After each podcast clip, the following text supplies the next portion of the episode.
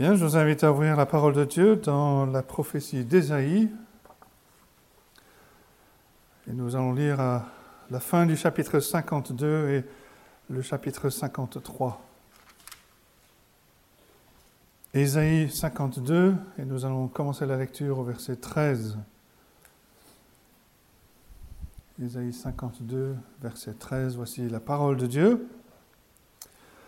Voici mon serviteur prospérera, il montera, il s'élèvera, il s'élèvera bien haut. De même qu'il a été pour plusieurs un sujet d'effroi, tant son visage était défiguré, tant son aspect différait de celui des fils de l'homme. De même, il sera pour beaucoup de peuples un sujet de joie. Devant lui, les rois fermeront la bouche car ils verront ce qui ne leur avait point été raconté. Ils apprendront ce qu'ils n'avaient point entendu. Qui a cru à ce qui nous était annoncé? Qui a reconnu le bras de l'Éternel? Il s'est élevé devant lui comme une faible plante, comme un rejeton qui sort d'une terre desséchée. Il n'avait ni beauté ni éclat pour attirer nos regards et son aspect n'avait rien pour nous plaire. Méprisé et abandonné des hommes, hommes de douleur et habitués à la souffrance, semblable à celui dont on détourne le visage, nous l'avons dédaigné. Nous n'avons fait de lui aucun cas. Cependant, ce sont nos souffrances qu'il a portées. C'est de nos douleurs qu'il s'est chargé et nous l'avons considéré comme puni, frappé de Dieu et humilié. Mais il était blessé pour nos péchés, brisé pour nos iniquités. Le châtiment qui nous donne la paix est tombé sur lui, et c'est par ses meurtrissures que nous sommes guéris. Nous étions tous errants comme des brebis, chacun suivait sa propre voie, et l'Éternel a fait retomber sur lui l'iniquité de nous tous. Il a été maltraité et opprimé, et il n'a point ouvert la bouche, semblable à un agneau qu'on mène à la boucherie, à une brebis muette devant ceux qui l'attendent. Il n'a point ouvert la bouche. Il a été enlevé par l'angoisse et le châtiment. Et parmi ceux de sa génération, qui a cru qu'il était retranché de la terre des vivants et frappé pour les péchés de mon peuple? On a mis son sépulcre parmi les méchants, son tombeau avec le riche, quoiqu'il n'ait point commis de violence et qu'il n'y ait point eu de fraude dans sa bouche. il a plu à l'Éternel de le briser par la souffrance. Après avoir livré sa vie en sacrifice pour le péché, il verra une postérité et prolongera ses jours, et l'œuvre de l'Éternel prospérera entre ses mains. À cause du travail de son âme, il rassasira ses regards. Par sa connaissance, mon serviteur juste justifiera beaucoup d'âmes, et il se chargera de leurs iniquités. C'est pourquoi je lui donnerai sa part avec les grands. Il partagera le butin avec les puissants, parce qu'il s'est livré lui-même à la mort, et qu'il a été mis au nombre des malfaiteurs, parce qu'il a porté les péchés de beaucoup d'âmes et qu'il a intercédé pour les coupables. Et jusque-là, la parole de Dieu. Ce dernier euh, dimanche, avec euh, l'absence de certaines personnes, d'une bonne partie de l'assistance, nous avons euh, commencé une petite série qui se termine aujourd'hui, une série sur ce qu'on appelle les chants du serviteur, que l'on retrouve dans la deuxième moitié de ce livre d'Ésaïe. Ésaïe a prophétisé sur euh, euh, la chute et la destruction de Jérusalem et euh, sur l'exil à Babylone. Et quand il regarde vers cet avenir terrible, il voit ensuite, après l'exil, il voit apparaître deux personnages à, à l'horizon. Ésaïe voit tout d'abord que Dieu va susciter un roi païen, Cyrus, un roi de Perse, qui, dans la providence de Dieu, va devenir l'instrument pour la libération du peuple euh, d'Israël euh, de leur exil et euh, leur permettre de retourner vers le pays. Mais Isaïe sait qu'une libération politique ne peut pas résoudre le problème du cœur humain et le problème du péché. Il faut une autre libération. Il faut une autre œuvre bien plus grande. Et il voit un deuxième personnage, celui qui est appelé le serviteur, euh, le serviteur de l'Éternel. Et avec la nouvelle, la lumière que nous avons du Nouveau Testament, nous savons qu'il s'agit ici euh, du Seigneur euh, Jésus-Christ. Et dans les premiers chants ou poèmes que nous avons vus, nous qui étions restés ici, nous avons vu dans le premier, au chapitre 42, comment l'Éternel a préparé, a équipé son serviteur pour euh, ce ministère. Euh, il est à la fois puissant pour sauver, mais il est aussi doux pour, pour ne pas briser le roseau qui est cassé. Et puis il ne va pas se décourager comme nous, trop souvent nous nous décourageons. Lui ne se découragera pas dans l'œuvre que Dieu l'appelle à faire. Dans le deuxième euh, chant, au chapitre 49, les versets 1 à 7, euh, nous avons le serviteur qui est préparé, qui est caché euh, pendant, pendant une trentaine d'années et qui est préparé pour son ministère de restauration, de ramener le peuple de Dieu à son Dieu, de le réconcilier avec Dieu. Et dans le troisième chant, chapitre 50, les versets 4 à 10, nous avons cette description et on voit euh, une allusion au, chapitre 9 euh, de, ce serviteur qu'il est l'admirable conseiller, qui est formé par le Père, capable euh, de répondre aux questions de son peuple. Il est le prince de la paix qui vient apporter la paix, qui accepte pour cela de venir dans le chaos moral de ce monde pour apporter la paix aux siens et il est déterminé à le faire. Il est le Dieu puissant, puisqu'il ne restera pas dans cet état d'humiliation. Il sera vainqueur sur ses ennemis. Et donc, nous terminons cette série avec ce quatrième chant, ici à la fin du chapitre 52 et euh, le chapitre 53. Nous avons déjà fait allusion, et même ceux qui n'étaient pas là connaissent sans doute cette histoire, nous avons fait allusion à euh, Philippe qui, euh, après avoir annoncé l'évangile en Samarie, qui a vu un grand nombre de personnes être converties à Christ, il a été soudainement enlevé par l'Esprit Saint dans le désert et alors que Philippe se demande pourquoi il est dans le désert et pas à Samarie, il croise la route du, du du trésorier de la reine d'Éthiopie. Et cet homme, cet eunuque, on ne connaît même pas son nom, était en train de lire ce passage que nous avons lu. Et il lisait, non pas comme nous avons l'habitude de lire euh, très souvent pour, pour nous-mêmes, il lisait à voix haute, c'était la, tradition, on, lisait à, voix haute, et Philippe a entendu ce que lisait cet homme, euh, ce texte, il lui pose la question, mais est-ce que tu comprends euh, ce que tu lis? Et Cet homme lui dit, mais comment est-ce que je peux comprendre ce passage? Est-ce que l'auteur parle de lui-même? Est-ce qu'il parle de quelqu'un d'autre?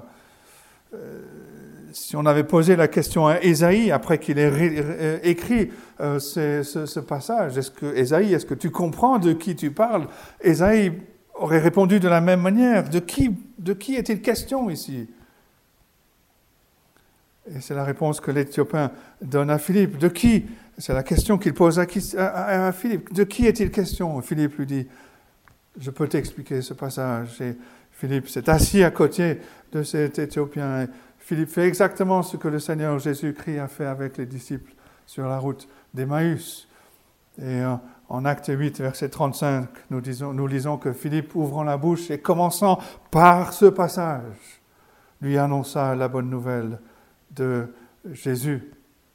Et dans le Nouveau Testament, il y a d'autres passages qui font allusion à ce texte ou à, un élément de ce texte qui montre que les croyants du premier siècle, en lisant, comprenaient que cela parlait du Seigneur euh, Jésus-Christ. 1 Pierre 2, versets 20 à 25, ou Philippiens 2, versets 5 à 11, ou Romains 5 à partir du verset 12. D'autres passages, je suis sûr que l'on pourra en trouver d'autres. Mais les trois premiers chants nous ont présenté des choses au sujet de ce serviteur, mais rien ne nous prépare à ce que nous trouvons dans ce passage. Nous attendions ici des nouvelles profondeurs dans la promesse de ce que ce serviteur allait accomplir, ce qu'il devait endurer. Et on peut diviser ce chant en cinq strophes, en cinq parties. Euh, les versets 13 à 15 du chapitre 52. Ensuite, dans le chapitre 53, nous avons les versets 1 à 3, les versets 4 à 6, 7 à 9 et ensuite 10 à 12. Et ce chant commence au verset 13 du chapitre 52. Voici mon serviteur prospérera. Et ça ressemble beaucoup au premier chant, au chapitre 42, qui commence aussi Voici mon serviteur que je soutiendrai. Et tout d'abord, dans la première strophe, donc les versets 13 à 15 du chapitre 52, on a le triomphe inattendu du serviteur.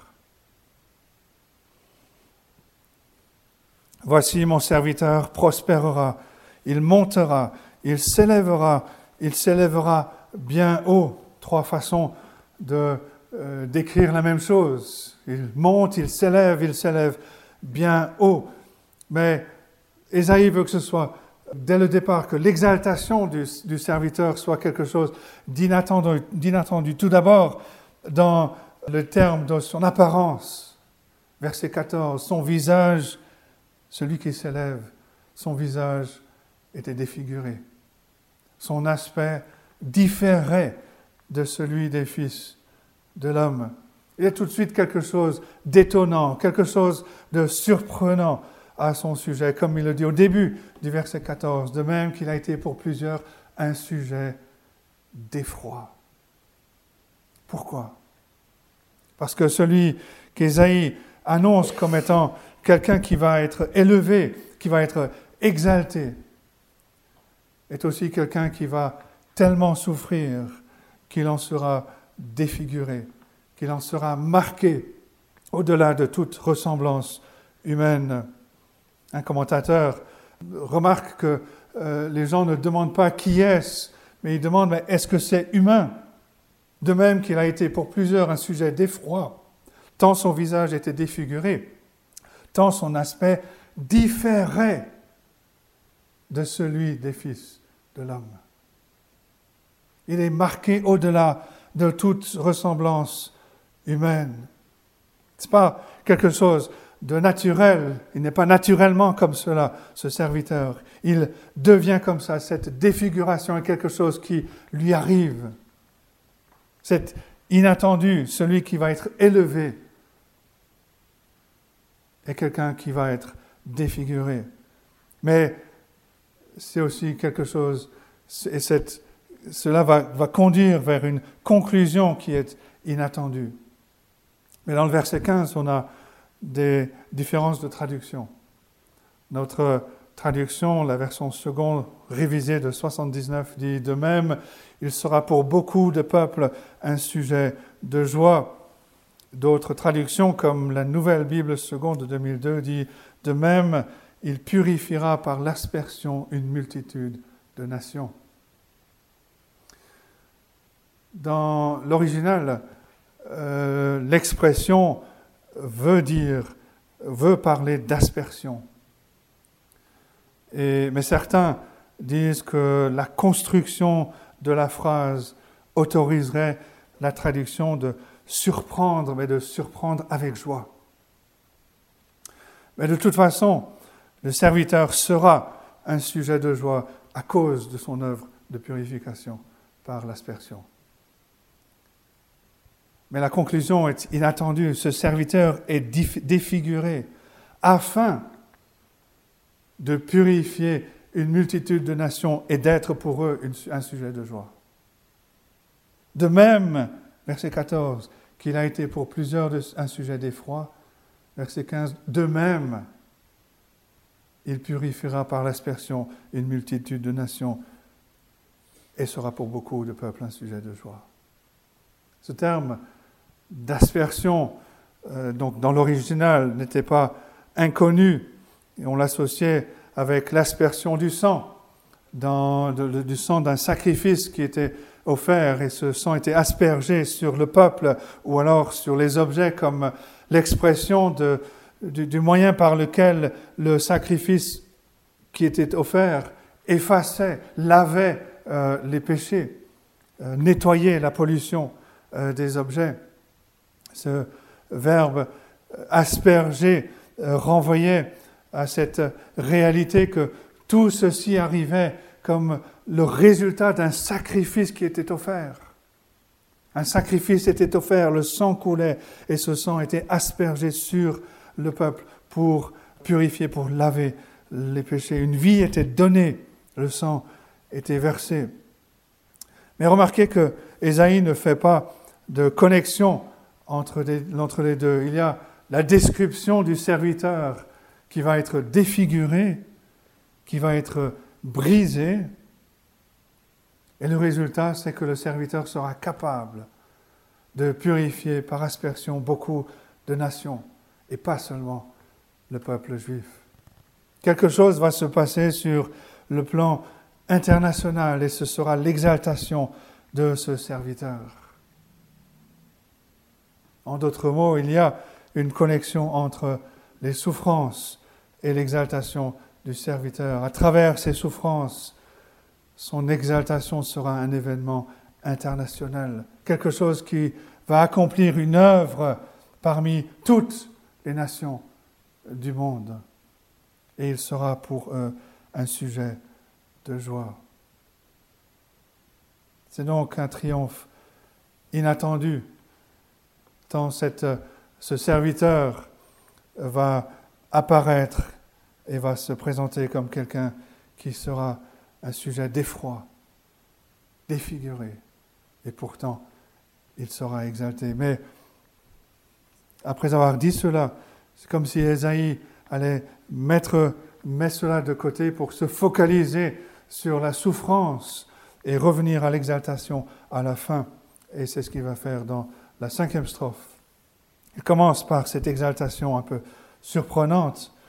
Il va terminer par l'exaltation. Et quand il terminera, on comprendra le lien entre les souffrances du serviteur et son exaltation. Donc après le triomphe inattendu, deuxièmement, son humiliation incomprise, le début du chapitre 53. Qui a cru? Qui a cru à ce qui nous était annoncé? Il est en train de dire, nous allons maintenant réfléchir à l'humiliation de ce serviteur, mais qui va croire aux conséquences de cette humiliation? Regardez les, débuts peu flatteurs de ce serviteur, verset 2. Il s'est élevé devant lui comme une faible plante, comme un rejeton qui sort d'une terre desséchée. Ceux ou celles qui, d'entre nous qui, euh, euh, travaillent dans le jardin savent qu'une plante en terre desséchée n'a pas beaucoup d'avenir. Elle a peu de chances de porter du fruit. Et voilà la vision euh, d'Ésaïe de ce serviteur qu'il décrit. Ça commence mal, d'une certaine manière, si on peut dire, et il continue. Il n'a pas une ascendance noble, il n'y a rien d'impressionnant à son sujet.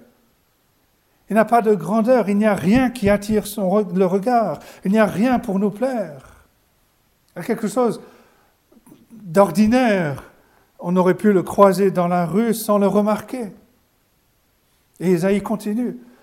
Ce serviteur, sa vie sera une vie de souffrance. Verset 3, méprisé, abandonné des hommes, homme de douleur et habitué à la souffrance. Semblable à celui dont on détourne le visage, nous l'avons dédaigné, nous n'avons fait de lui aucun cas. Mais il y a un indice qu'Ésaïe nous donne que nous ne devons pas ignorer. Remarquez la question, ou comment il pose la question au verset 1. Qui a cru à ce qui nous était annoncé? Qui a reconnu le bras de l'Éternel? L'expression le bras de l'Éternel dans la parole de Dieu décrit la puissance, la force de Dieu. Ésaïe dit qu'il y a quelque chose d'autre qui se passe ici, mais que peu de personnes vont voir. Il y a quelque chose qui se passe ici qui est l'expression du bras de l'Éternel, de la puissance de l'Éternel, de sa grâce dans le salut. Mais peu de personnes vont le voir parce qu'elles vont être préoccupées par les choses extérieures. Quand on parle du Seigneur Jésus-Christ, peu de personnes comprennent réellement qui il est. Et beaucoup de personnes le rejettent. Beaucoup de personnes le méprisent et se considèrent plus important que lui. Isaïe parle d'une réalité qui existe encore aujourd'hui. Peu de personnes comprennent qui il est, pourquoi euh, il a été, il s'est humilié et pourquoi il a été mis à mort. Mais Isaïe continue. Son humiliation incomprise. Troisièmement, ses souffrances terribles. Verset 4, à la fin du verset 4, nous l'avons considéré comme puni, frappé de Dieu et humilié. Les gens ne comprennent pas, même même s'ils voient la réalité euh, devant leurs yeux. Ils voient le Seigneur Jésus comme étant maudit, et c'est la réalité. Euh, Paul le rappelle en Galates 3, verset 13, maudit et quiconque est pendu au bois. Ces gens avaient, les gens ont dans un sens absolument raison. Ils voient le Seigneur Jésus sur la croix et ils disent, il est maudit, il est sous le jugement de Dieu. Il y a quelque chose qui ne colle pas. Oui, Jésus, le serviteur, a été frappé de Dieu, il est maudit sur la croix. Il s'est d'ailleurs écrié sur la croix, Mon Dieu, mon Dieu, pourquoi m'as-tu abandonné? Il était sous le jugement de Dieu. Mais comme Esaïe le dit, il y a quelque chose qui ne colle pas. Parce qu'au début du verset 4, ce sont nos souffrances qu'il a portées. Ce sont, c'est de nos douleurs qu'il s'est chargé. Verset 5, il était blessé pour nos péchés, brisé pour nos iniquités. Le châtiment qui nous donne la paix est tombé sur lui. Et c'est par ses meurtrissures que nous sommes guéris. Oui, il a été frappé de Dieu, il a été puni, mais pas à cause de lui, de ce quelque chose en lui. C'est ce que nous devons voir ici quand nous regardons à la croix. Nous voyons la souffrance, nous voyons l'humiliation. Mais on ne doit pas se contenter de dire, comme certaines personnes, ça me rend triste, ça me fait pleurer. Ce que nous devons voir, c'est le bras de l'Éternel à l'œuvre. La façon dont Dieu manifeste sa puissance pour sauver son peuple, pour apporter le salut, le pardon, c'est en prenant nos péchés et en, les mettant sur le compte du Seigneur Jésus-Christ. En prenant notre culpabilité et en la mettant sur le compte du Seigneur Jésus-Christ. En prenant notre aliénation de Dieu et en la mettant sur le Seigneur Jésus-Christ. C'est à cause de nous, c'est pour nous que le Seigneur Jésus-Christ a souffert. Qu'il a été abandonné du Père. Ça nous amène à la quatrième strophe, où l'on voit la soumission parfaite de ce serviteur. Il était maltraité, verset 7, et opprimé. Et euh, quand on lit les, évangiles, on voit euh, ces moments où les personnes, des gens lui crachent au visage, se moquent de lui, le méprisent. Il a été maltraité et opprimé et il n'a point ouvert la bouche. semblable à un agneau qu'on mène à la boucherie, à une brebis muette devant ceux qui l'attendent. Il n'a point ouvert la bouche. Et on voit cela, comment cela a été accompli dans le Nouveau Testament. Lors des différents jugements, que ce soit le jugement religieux ou le jugement de la part des Romains, Jésus n'a jamais protesté au sujet de l'injustice, au sujet de l'absence d'un procès équitable. Pourquoi est-ce qu'il n'a jamais protesté? Parce que le Seigneur Jésus comprend ce qui se passe. Il comprend ce qui se passe, que c'est le jugement de la loi de Dieu contre toute personne qui se présente devant lui en portant des péchés. Et la beauté, la merveille de l'Évangile, c'est que le Seigneur Jésus-Christ, ce serviteur qui est sans péché, entre dans la présence de Dieu en portant nos péchés, en portant les péchés de son peuple, sachant qu'il doit subir la condamnation de la loi à notre place, qu'il va être frappé et puni à notre place. Jésus savait ce qui se passait. Rappelez-vous la nuit de sa crucifixion, Matthieu 26, verset 31. Lors de son arrestation, il cite la prophétie de Zacharie 13. Il dit, Je serai pour vous tous cette nuit une occasion de chute, car il est écrit, Je frapperai le berger, et les brebis du troupeau seront dispersées. Seigneur Jésus savait, il savait ce qui se passait, il savait, il comprenait ce qui lui arrivait dans son humiliation, dans ses souffrances, dans son rejet et finalement dans sa crucifixion. Il a été accusé de deux crimes, le crime religieux de blasphème et le crime politique de trahison. Mais le Seigneur Jésus accepte les deux accusations parce que ce sont les accusations de Dieu contre nous.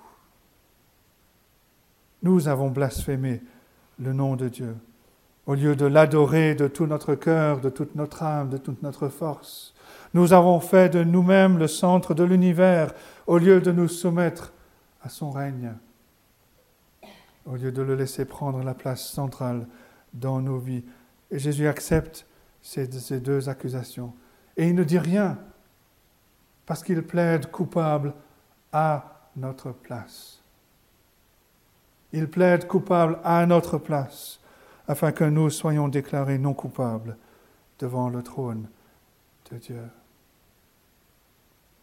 On peut imaginer Esaïe, même s'il n'a pas connu l'eunuque éthiopien, mais il aurait souhaité être à la place de l'eunuque éthiopien et avoir Philippe lui expliquer tout ce, comment cela s'est accompli. Et nous voyons la cinquième strophe, l'exaltation glorieuse de ce serviteur. Pourquoi le serviteur devait souffrir Verset 10, il a plu à l'Éternel de le briser par la souffrance. Ce n'est pas une tragédie, une fatalité, c'est un plan. C'est le plan de Dieu euh, qui s'accomplit. Il a plu à l'Éternel de le briser par la souffrance. Après avoir livré sa vie en sacrifice pour le péché, il verra une postérité et prolongera ses jours et l'œuvre de l'Éternel prospérera entre ses mains. C'est pour ça que nous, aujourd'hui, nous sommes là. C'est pour ça que des chrétiens se, retrouvent aujourd'hui pour le louer, parce que l'œuvre de l'Éternel a prospéré entre ses mains. Il a envoyé son esprit dans le monde et l'esprit appelle, appelle les brebis à venir, à entrer dans le troupeau. À cause du travail de son âme, il rassasira ses regards par sa connaissance, mon serviteur juste justifiera beaucoup d'hommes et il se chargera de leurs iniquités. Et sa victoire qu'il a remportée sur le péché, sur la mort, sur l'adversaire, rapporte des richesses. C'est pourquoi je lui donnerai sa part avec les grands. Il partagera le butin avec les puissants parce qu'il s'est livré lui-même à la mort, qu'il a été mis au nombre des malfaiteurs parce qu'il a porté les péchés de beaucoup d'hommes qu'il a intercédé pour les coupables. Et le Seigneur Jésus-Christ est ressuscité, monté au ciel, est assis à la droite du Père. Voilà le serviteur de l'Éternel. La question qui se pose à nous ce matin, c'est est-ce que nous le connaissons? Est-ce que nous connaissons ce serviteur? Est-ce que nous avons mis notre confiance en lui Est-ce que nous pouvons dire qu'il était brisé pour mes péchés Qu'il a été blessé pour mes péchés, brisé pour mes iniquités? Le châtiment qui me donne la paix est tombé sur lui, que c'est par ses meurtrissures que je suis guéri. Voilà le serviteur de l'Éternel, le libérateur, le sauveur que nous avons en Jésus-Christ, que Ésaïe voyait de loin et que nous pouvons voir dans la personne de notre Seigneur et Sauveur Jésus-Christ, qui est venu dans ce monde, qui a été préparé, équipé préparé pendant 30 ans pour ce ministère, pour, pour cette œuvre. Il est venu accomplir le salut des siens en prenant, en souffrant la condamnation à leur place. Et un jour, il revient pour les chercher et pour les amener avec lui dans la gloire. Quel sauveur merveilleux nous avons, quel serviteur parfait nous avons dans la personne de notre Seigneur Jésus-Christ. Que Dieu nous aide à comprendre ces choses, qu'il nous aide à être toujours plus émerveillés devant ce serviteur, devant ce sauveur que nous avons en Jésus-Christ, que Dieu nous a donné en Jésus-Christ. Et qu'en réponse à son amour pour nous, notre amour pour lui déborde toujours plus. Que Dieu bénisse sa parole à nos cœurs ce matin. Amen.